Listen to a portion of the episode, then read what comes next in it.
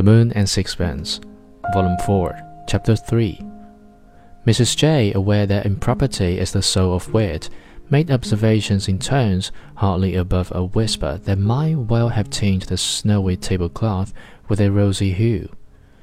Richard Twining bubbled over a quaint absurdities, and George Road, conscious that he need not exhibit a brilliancy which was almost a byword, opened his mouth only to put food into it.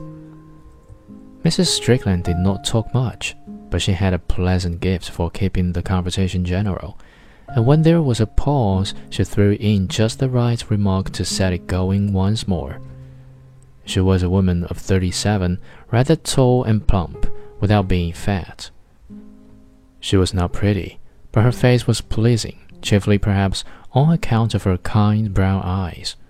Her skin was rather sallow, her dark hair was elaborately dressed, she was the only woman of the three whose face was free of makeup, and by contrast with the others, she seemed simple and unaffected. The dining room was in the good taste of the period. It was very severe. There was a high dado of white wood and a green paper on which were etchings by Whistler in neat black frames. The green curtains with their peacock design hung in straight lines, and the green carpet in the pattern of which pale rabbits frolicked among leafy trees, suggested the influence of William Morris. There was blue delft on the chimney piece.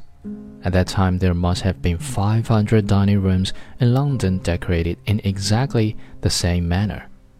It was chaste, artistic, and dull.